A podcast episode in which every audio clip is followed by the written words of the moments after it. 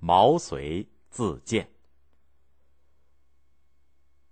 白起打败了赵国的四十万大军以后，又亲自率领大队人马要围攻邯郸。赵孝成王平原君和大臣们惊慌失措，一点主意都没有了。正巧燕国的大夫苏代，也就是苏秦的弟弟，愿意帮助赵国，他自告奋勇的去见范睢。范睢一来怕白起的势力太大，不容易管得住；二来几次打仗，秦国的兵马也死伤的不少，需要调整。他就叫韩国和赵国割让几座城池，答应和他们讲和。秦昭襄王全部同意，吩咐白起撤兵回国。后来秦王想叫白起再去攻打赵国，白起不服，秦昭襄王就革了他的官职，送给他一把剑，让他自杀了。然后命令王统率领二十万大军把邯郸围困了半年多，还是打不下来。秦王又命令郑安平。带领五万精兵去增援，赵孝成王慌了，急忙请平原君去楚国讨救兵。平原君打算带二十个文武全才的人跟他一同去楚国，可是这些人文是文的，武是武的，要是文武全才的还真不容易找。平原君挑来挑去，对付着挑到了十九个人。平原君叹息说。我费了几十年的功夫养活了三千人，如今连二十个都挑不出来。忽然有个坐在末位的门客站起来，自己推荐自己说：“不知道我能不能来凑个数？”平原君笑着说：“你叫什么名字？”他说：“我叫毛遂，大梁人，也就是魏国的国都，在这儿待三年了。”平原君冷笑一声说：“ 有才能的人就好像一把锥子搁在兜里。”他的尖儿很快就会露出来的，可是先生在我这儿三年了，我就没见你露过一面。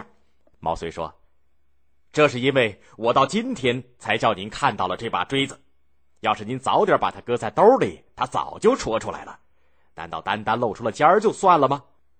平原君佩服他的胆子和口才，就拿着他凑上了二十个人的人数，当天辞别了赵王，上楚国的陈都，也就是河南的睢阳去了。平原君跟楚考烈王在朝堂上讨论着合纵抗秦的大事，毛遂呢和其他十九个人站在台阶下等着。平原君把嘴都说的冒起了白沫子，楚考烈王说什么也不同意联合抗秦。他说：“合纵抗秦是贵国提出来的，可是没什么好处。苏秦当了纵约长，给张仪破坏了；我们的怀王当了纵约长，下场是死在秦国；齐王也想当纵约长。”反倒给诸侯杀了，各国诸侯就只能自顾自，谁要打算联合抗秦，谁就先倒霉，还有什么话可说呢？平原君说：“以前的合纵抗秦也确实有用处。苏秦当了纵约长的时候，六国结为兄弟。自从环水之会以后，秦国的军队就不敢跑出函谷关来了。后来楚怀王上了张仪的当。”想去攻打齐国，就这么给秦国钻了空子，这可不是合纵的毛病。齐王呢，借着合纵的名义打算吞并天下，惹得各国的诸侯都跟他翻了脸，这可不是合纵的实策。可是平原君好说歹说，嘴皮子都说干了。楚考烈王就是愁眉苦脸的，不敢答应平原君。突然，楚考烈王瞧见一个人拿着宝剑走上了台阶跑到他的跟前，嚷着说。合纵不合纵，只要一句话就行了。怎么早晨说到现在，太阳都直了，还没说停当？楚考烈王很不乐意的问平原君：“他是谁？”平原君说：“是我的门客毛遂。”楚考烈王骂毛遂说：“多！我跟你主人商议国家大事，你来多什么嘴？还不滚下去！”毛遂拿着宝剑又往前走了一步，说。合纵抗秦是天下大事，天下大事，天下人都有说话的份儿，这怎么叫多嘴呢？楚考烈王见他跑上来，害怕了，又听他说出的话挺有劲儿，就只好像斗败了的公鸡似的，收起翎毛来，换了副笑脸对他说：“先生有什么高见，请说吧。”毛遂说：“楚国有五千多里土地，一百万甲兵，原来就是个大国。自从楚庄王以来，一直做着霸主。”以前的历史够多么光彩！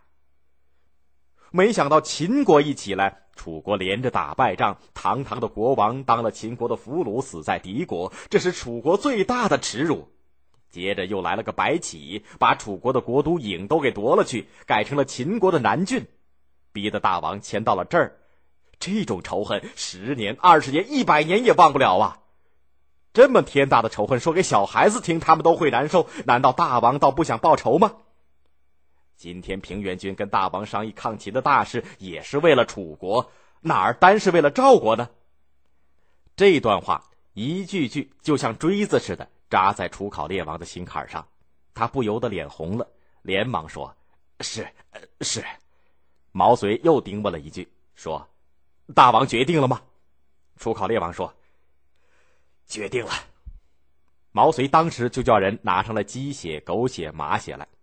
他捧着盛血的铜坛子，跪在楚考烈王跟前说：“大王做合纵的纵约长，请先歃血。”楚考烈王和平原君就当场歃血为盟。平原君和那十九个门客全都佩服这一把锥子的尖锐劲儿。